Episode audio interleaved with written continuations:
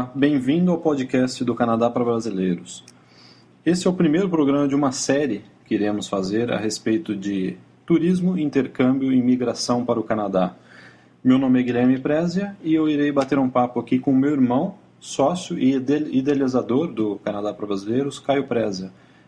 Oi, Caio, tudo bom? Oi, Guilherme, tudo bom? Caio, primeiramente, é, como você veio, quando você veio para o Canadá, como surgiu essa, essa, essa paixão, podemos dizer, pelo Canadá? Faça um, uma, né, um breve histórico de você aqui no Canadá. É, o Canadá ele tem uma história longa na nossa vida, né, Guilherme? Uh, a primeira vez que a gente veio para o Canadá foi em 97. 97, né?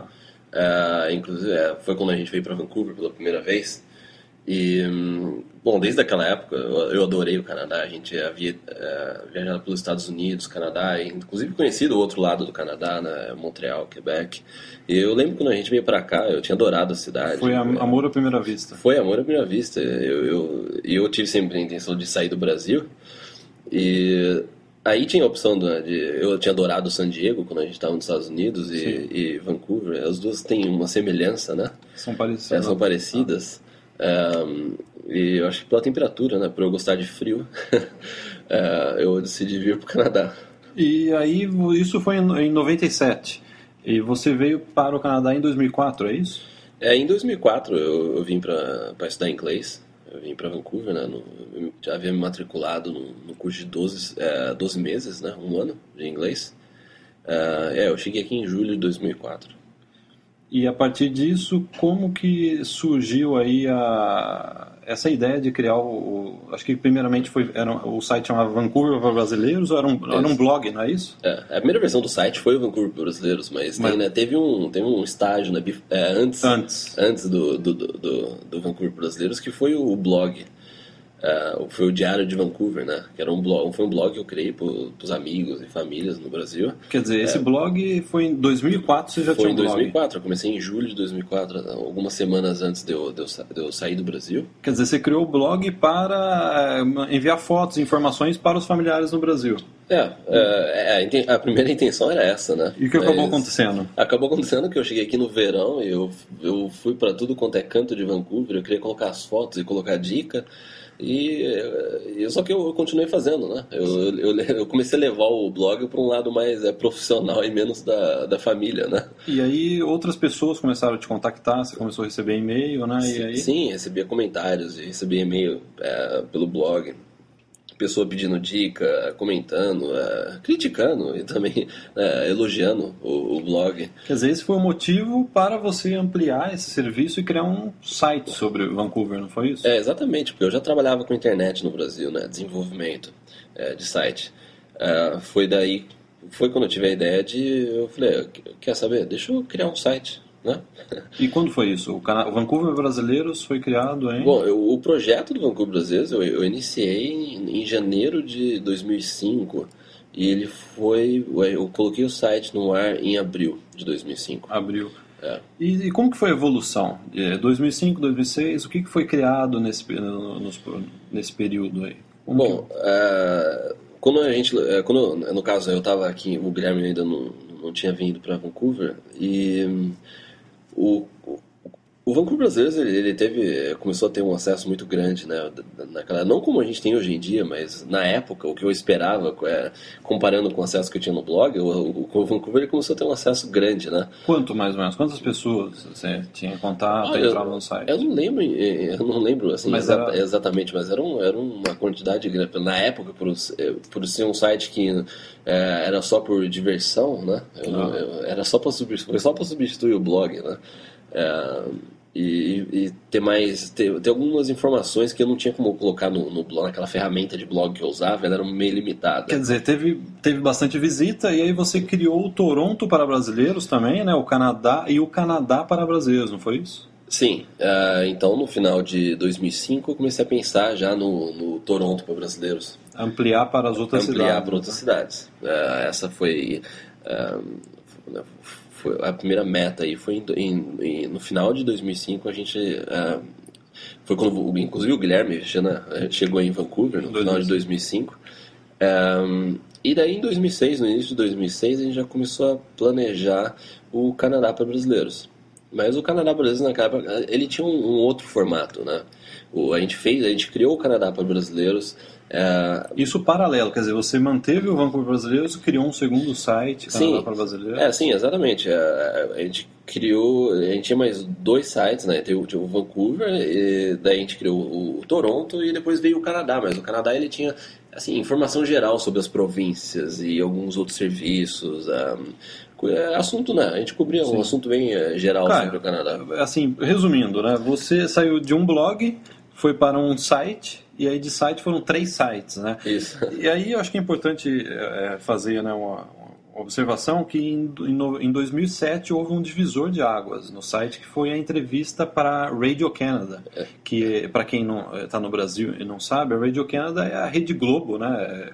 Né, fazendo uma comparação, é a Rede Globo aqui do Canadá. Sim. Real- Foi, é, foi aí que houve um divisor de águas em número de acessos, em Sim, é, eu, é, a, a entrevista com a, com a Radio Canada foi, foi muito importante, mas é só, só, é, só para a gente voltar um pouco, uns meses atrás, a gente havia lançado o site da nossa agência, a gente começou a nossa agência de intercâmbio na, Paralelo às paralelo informações, né? às- essas informações. Em 2006, a gente, é, final de 2006, É, no, é meados de é, 2006. meados de É, 2006. quer dizer, em meados de 2006 a gente criou um site paralelo né, ao Vancouver Brasileiros em que a pessoa poderia comprar o seu pacote de intercâmbio aqui em Vancouver através do nosso site, Sim. pagando o preço de custo, né, efetuando É. o pagamento direto para a escola. Né, serviço que a gente tem até hoje. Né? É, então, na- nessa época, a gente a gente estava com quatro sites, né? Um que era o da agência e os né, Vancouver, Toronto e o Canadá.